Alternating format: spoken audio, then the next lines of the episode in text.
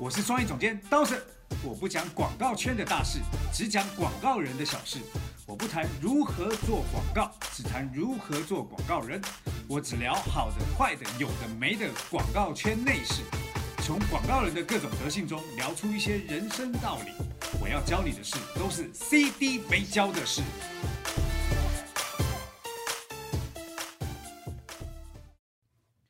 CD 没教室，我是刀神，我旁边的是大家好，我是杨帆。哎，我们的创意总监杨帆。今天我们来聊的话题是什么？今天我们来聊一下国外的广告，尤其是日本广告。哎，其实各国的广告啊，都会因为他们的社会文化习俗有所不同，所以创造出来的广告也非常的有当地特色性。是看多了的话，尤其能捕捉到那种不一样的小调调。对，比如说台湾的广告给人家感觉都是什么？台湾呐、就是比较走心，然后慢慢的很温柔。哎，你知道为什么吗？懂？因为我们没有大制作，所以只能走心。没有啦，开玩笑，就是各国广告都有不同的嘛。那像美国的广告，美国是现代广告业算是最发达的国对，家。是是启蒙的地方啊。，对，因为他们为什么会发达，是因为他们有很多很多东西都很长，比如说呃 YouTube，嗯，那在这种呃 YouTube 里面的广告，他们就有很多不同的玩法，有互动的玩法等等这些东西新式，的玩法，这是科技的手段嘛。对那还有很多他们自己的一种幽默趣味点。对，就是美国人的幽默都是那种比较，呃，就是肢体上都会比较，呃，就是怎么讲，有有一些暴力呀、或者是神经有点大条那种可爱的幽默感。夸张嘛。对对对，但是这种幽默感还真的，你说让让台湾人来做，做起来就怪怪的哈、就是跟美国人那种啊来的都是哥们儿那种感觉是有关系。你这感觉像是东北啊。北京、哦来的都是哥们儿。好，那泰国的广告嘞？泰国啊，泰国，其实我觉得泰国在我心中是两种，一种就是超好哭的。嗯。超容易就被点燃，什么特别可怜的妈妈带好多孩子，然后特别励志的小女孩在拉小提琴这种，然后要么就是就是从头笑到尾那种。对，其实如果你们有常去泰国，你会发现一件事情：我还蛮常去泰国。泰国人就普通的一般人，peace peace 的，，peace 就算了，他永远都在傻笑，你也不知道他在笑什么。并不傻，人家只是笑而已。不是他在笑，但是你跟他讲什么，他听不懂，他也是在笑。哦 对，对就跟你现在这个一样的嘛，就是都在傻笑。所以泰国人的幽默感还真的不是叫做装出来，是与生俱来的一种幽默感。所以他们的广告就是很好笑。哦，你是说他们平时笑笑的，你已经觉得很有幽默感了？对啊，对啊，他们有很特别的幽默感，而且他们的广告有很多喜欢玩那种神逆转、神转折的。真的哦都意想不到这样。对对对，那这也是泰国的广告。那今天既然要来聊日本广告，我们就不得不来聊一个广告大师曾经说过的一句话，谁呀、奥格威先生。哦，David，对，大大卫 很熟的很熟样子。他说他在他在呃大卫奥格威在他的《奥格威谈广告》这本书里面，他有写过一段话，他说我写的仅仅是对广告个人对广告的理解跟认识，因此本书不涉及媒介、有线电视跟日本广告。哇塞，直接拎出来讲。对，你看这个大师在讲这件事情，就是他把日本广告提出来，叫做他跟我在聊的东西都不是在同一个点上。奥格威谈广告（括号不含日本广告对对对他也没办法聊日本广告》，啊。可见够特别的。对，但是因为我过去的那家公司是日本公司嘛，日本电通，在电通嘛，嗯那电通就是大量日本人的公司。对哈、这样你应该超熟日本广告好，的。我熟到翻掉，熟到烂掉。好，所以我们就来聊一聊日本广告有哪一些特点。嗯，好不好？好啊，呃，我我觉得日本广告啊，从呃文案的角度来看啊，它的文案通常都会有一种很走很很扎心、对很扎心、很戳心，窝窝的。但它不。是那种很夸张的表述方式，不是撒狗血的，对，它不是在渲染你、让你哭的那种。对，它是一种很朴实的感觉。嗯，所以有时候那个广告你写出来的时候，你会感觉，呃，它不是那种大的广告，它是那种小小的扎心的感觉。我举个例子好了，你的表情已经很纠结了。对，我不知道怎么解释它。大家看不到。像有一个有一个广告，就是东京的一个一个酒的广告，嗯，那他在那个文案上面就写，在东京失恋了，幸好酒很强劲。哇，这个女好生我很就是感同身受她的这种。对，就是女生在失恋的时候怎么办？那你也不能去大哭大闹，去大吵。那也不想一哭二闹三上吊。对，，那就是喝酒，因为这酒很强，所以可以让我瞬间被解放的感觉。有一种还好的感觉。对，所以你看这个广告就很呃日本当地的一种文化习俗，因为日本人认为礼貌很重要，嗯哼，一哭二闹三上吊，或是在路上发酒疯是一个很失态的举动。所以只有大半夜才会看到吃醉汉 对，所以尤其是女生，女生又不可能啊，真的、对对对，像我那天看到一个一个就是女生喝醉了，然后呃被警察抓酒驾，嗯，然后这个日本吗？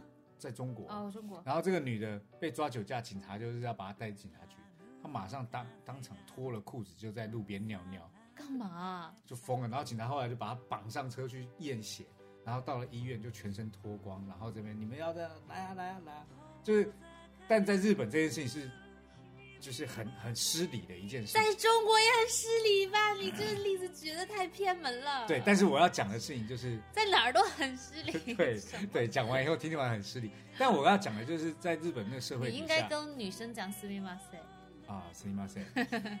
但是我要讲的就是刚刚日本的广告，嗯，他们那个 slogan 文不是 slogan 文案就会写的特别的扎心。是， 好、在东京失恋的，幸好酒很强劲。嗯，好，那除此之外啊，在日本的广告当中，呃，视觉的部分也是要值得一提的。嗯，好、比如说日本的视觉的调性啊，通常会用一些呃抽色处理，让对颜色看起来偏冷静一点。就是所有的那个修图软件、美颜相机类别的，都会有一个颜色，就是滤滤镜叫做日系。然后你点了以后呢，它就是有点蒙蒙绿的感觉。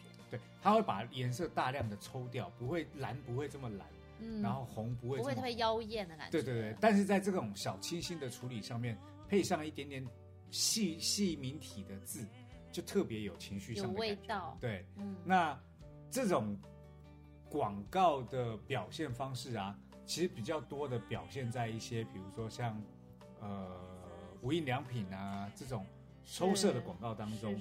那除此之外啊，还有在视觉上的构图也很重要。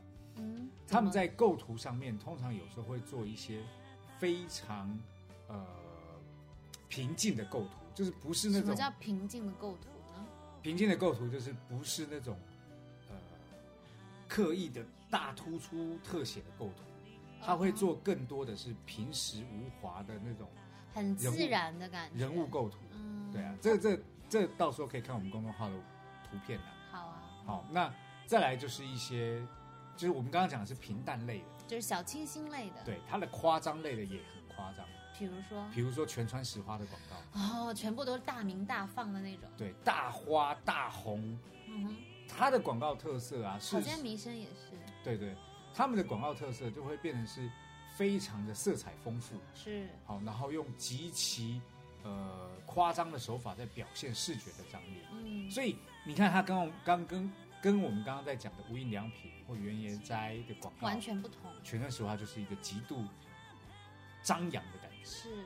好，那很两极化的一个视觉特色。对啊，那讲到创意这件事，我们刚刚讲到的很多东西都是在这种这种平淡处理上面，嗯，但创意上面就不是这样。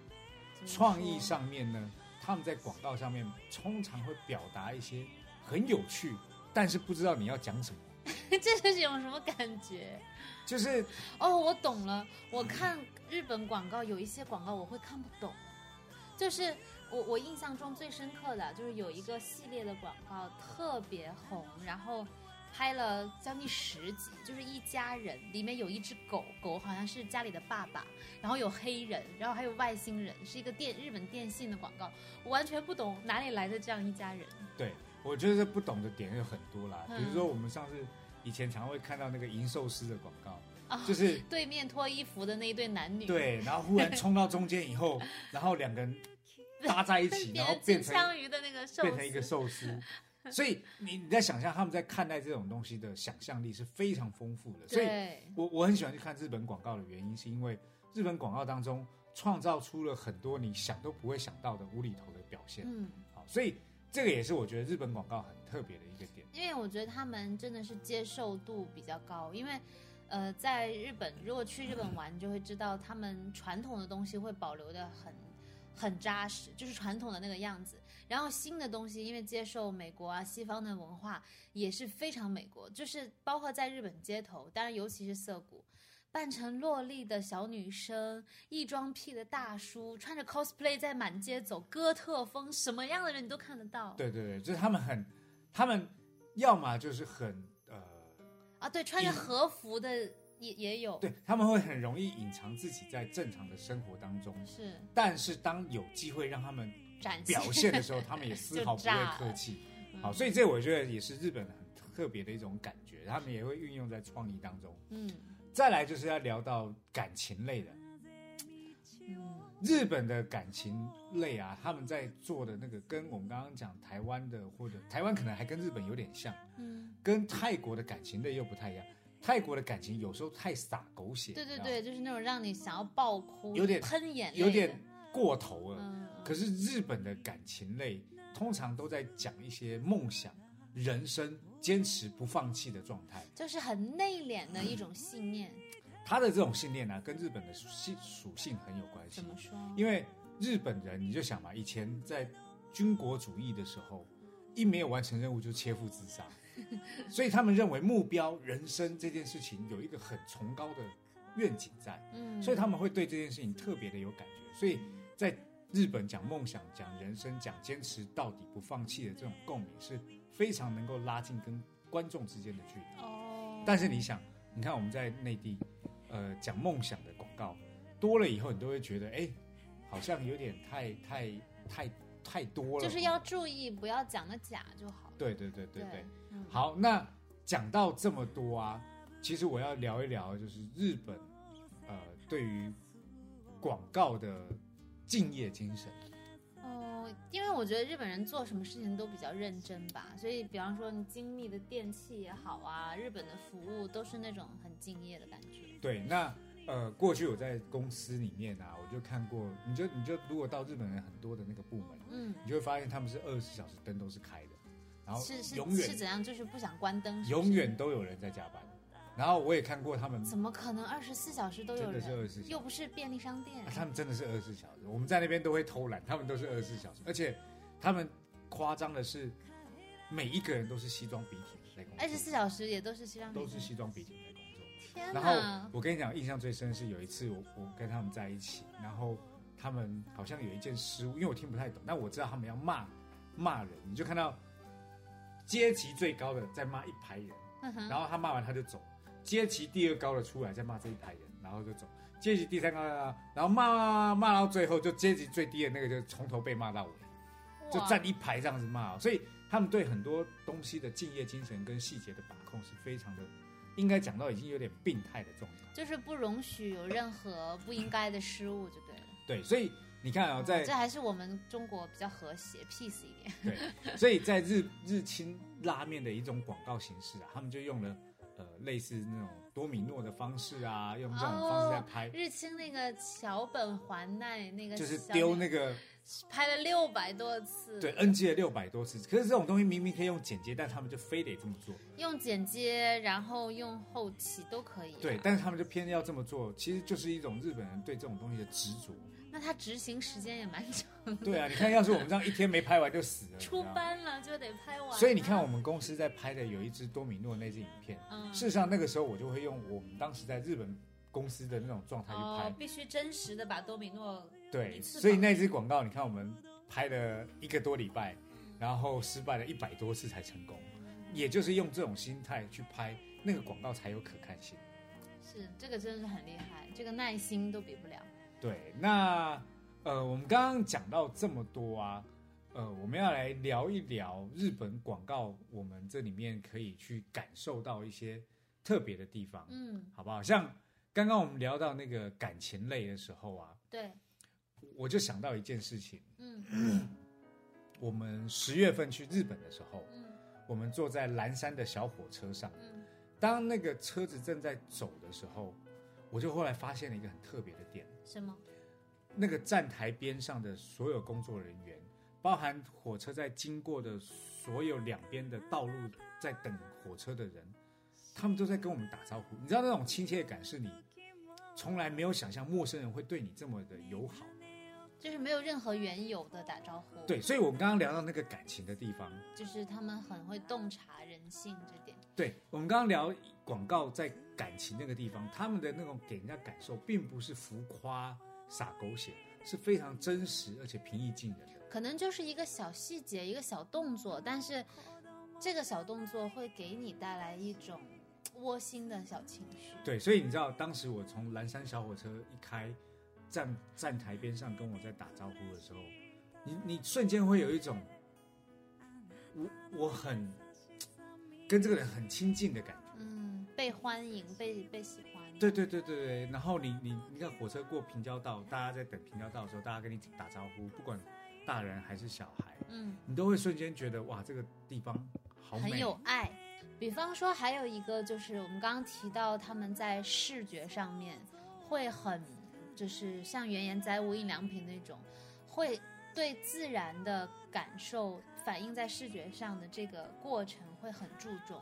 我觉得也有点像是，呃，我们当时去京都寺庙里，大部分都会有枯山水，哎，用石头去堆起来，像是一座小山，然后旁边还有树。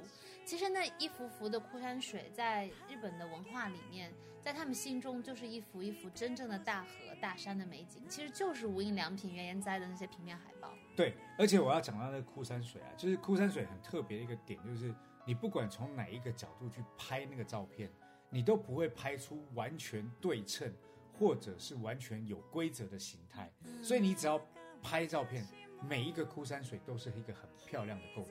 而且还有一个寺庙，它的那个枯山水有个特点，无论你从哪一个角度拍枯山水，它里面的元素总总是拍不全，总会少一个，特别奇妙。对对对对，那又回到我们刚刚讲到那个日本对于敬业精神啊、细节把控的这个广告的这种态度啊。事实上，我们在京都也有遇到一些很特别。我想到一个，我想到就是一兰拉面，因为虽然之前都去过几次日本，可是。我都没有进过一兰拉面，在我概念里面，它就有点像是那种畅很畅销的，就是分店很多的快餐，嗯，所以我就不是很有兴趣。然后这次呢，就跟我妈两个人，我们就想要不然去试一下好了，因为住的旁边就一兰拉面最近。然后进去以后，我整个人是傻的，因为因为你本来就傻。一点都不好笑，因为当你从开始排号的时候，你就进入了一个极其精准的一个运作系统，然后从你坐下来开始，只有三分之一平米的面积，你想要的所有东西，五秒之内你一定都拿得到。哦，特别惊人的这种服务。对啊，所以他们就对细节把控就是非常的非常的精准嘛。是。那再来要聊到一个就是有马温泉。嗯。有马温泉的特色是什么？有马温泉，它是呃天皇当时最喜欢的，他自己会去的一个温泉。以前那已经有几百年的历史了，哦，七百年的历史了，对。然后我们在有马温泉的这个就是体验的过程当中，我也发现他们的一个很细节把控，因为整个有马温泉它的楼它有。北配楼、南配楼，几两个楼，然后中间的那个楼层还不一致。我在去之前就听说过这件事情，一定要弄清楚。比方说吃东西在哪里，泡汤在哪里，住在哪里。我带着一堆问题去到前台，可是前台的那位就是接待人员跟我用英文讲完之后，他问我说：“你还有什么问题吗？”我是一点问题都没有，因为他已经把我能想到的全想到了，我想不到的他都想到了。所以他等于就是整理出了他你会问他问题的所有东西，然后都告诉你。对。